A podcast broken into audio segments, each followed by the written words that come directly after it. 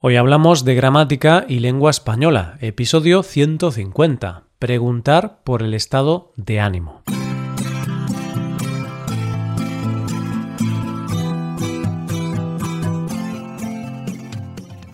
Bienvenidos a Hoy Hablamos, oyentes, el podcast diario para mejorar tu español.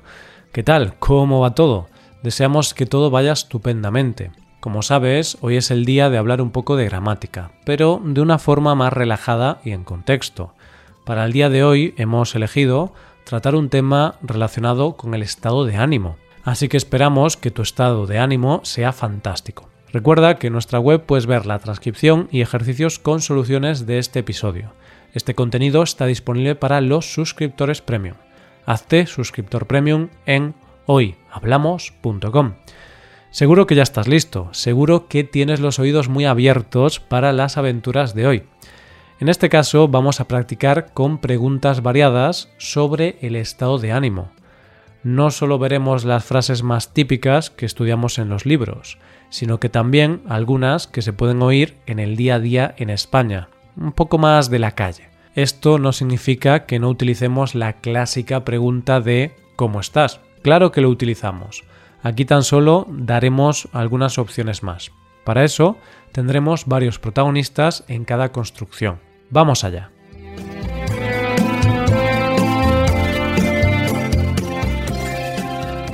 ¿Cómo te encuentras? ¿Cómo te sientes? Comenzamos con un par de formas para preguntar sobre el estado de ánimo bastante habituales. Se trata de cómo te encuentras y cómo te sientes. Manuela acaba de llegar al trabajo y no ha podido dormir casi nada, debido a que su hijo pequeño ha estado llorando toda la noche. Entonces, Sara le pregunta ¿Cómo te encuentras, Manuela? Pareces cansada. Manuela le responde Me encuentro bien. He tenido noches peores. Además, dormir poco es algo habitual cuando tienes un bebé. Los niños son imprevisibles. Fernando, otro compañero de la oficina, le pregunta ¿Cómo te sientes, Manuela? Creo que has dormido poco. Manuela le dice Me siento bastante bien.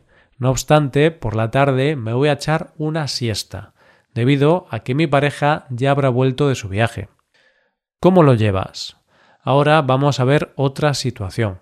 Pasamos a una situación en la que nos encontramos la pregunta ¿cómo lo llevas? Por cierto, esta es una pregunta algo difícil para los estudiantes, puesto que el verbo llevar no es literal, no hay que llevar o transportar nada a ningún sitio. En este caso, llevar tiene un significado de tolerar o gestionar algo. Así podemos imaginarnos una situación entre Carlos y Clara. Carlos está soltero. Después de más de cinco años de relación, su pareja ha decidido romper con él. Carlos está un poco triste. Por eso su amiga Clara le pregunta Carlos, ¿cómo lo llevas? A lo que éste le responde Gracias por preguntar, amiga. La verdad es que lo llevo regular. Estoy pasando por una mala racha, pero estoy seguro de que dentro de poco tiempo voy a ver el lado bueno de las cosas. Nunca he llevado bien las rupturas amorosas. Sabes que soy una persona muy sensible. Claro que sí. En realidad, yo tampoco conozco a nadie que lleve bien las rupturas amorosas, por lo que le deseamos a Carlos que pase por este momento de la mejor manera posible. ¿Cómo andas? Hemos utilizado el verbo llevar, pues ahora podemos utilizar otro verbo que conocemos bien, pero con un significado distinto.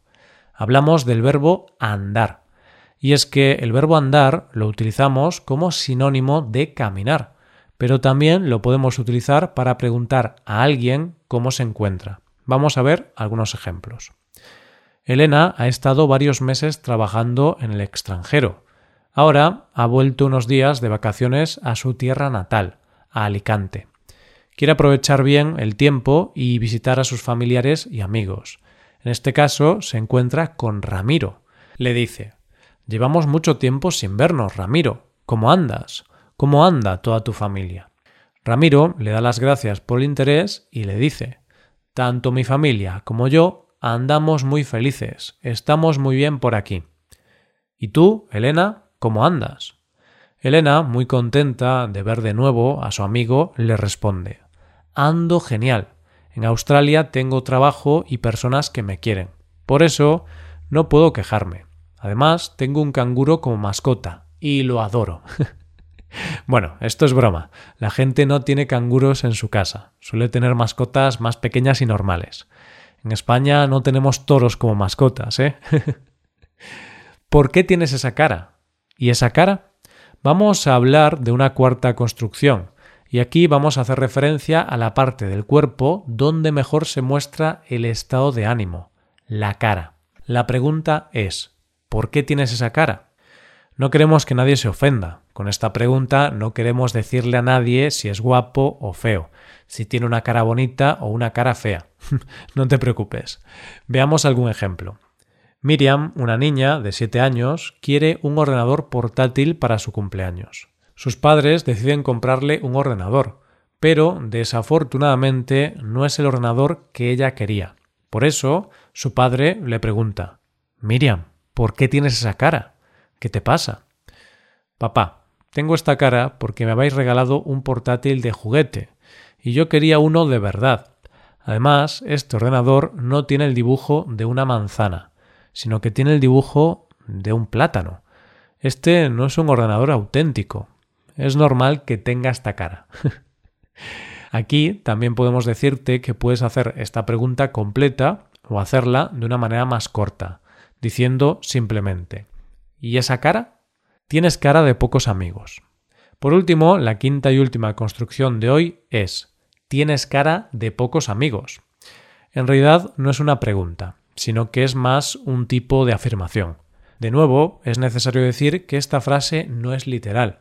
Decirle a alguien que tiene cara de pocos amigos no es decirle que no tiene amigos. En este caso, nos referimos a que no muestra un buen estado de ánimo. Alfonso ha salido a pasear con su perrito. Estaba lloviendo y se le ha olvidado el paraguas. Además, cuando caminaba por la acera, un autobús ha pasado demasiado rápido y le ha empapado por completo. Entonces, Alfonso llega a casa y su madre le dice Alfonso, tienes cara de pocos amigos. ¿Qué te ha pasado? Mamá, tengo cara de pocos amigos porque estoy empapado de agua y se me ha roto el móvil, le contesta Alfonso.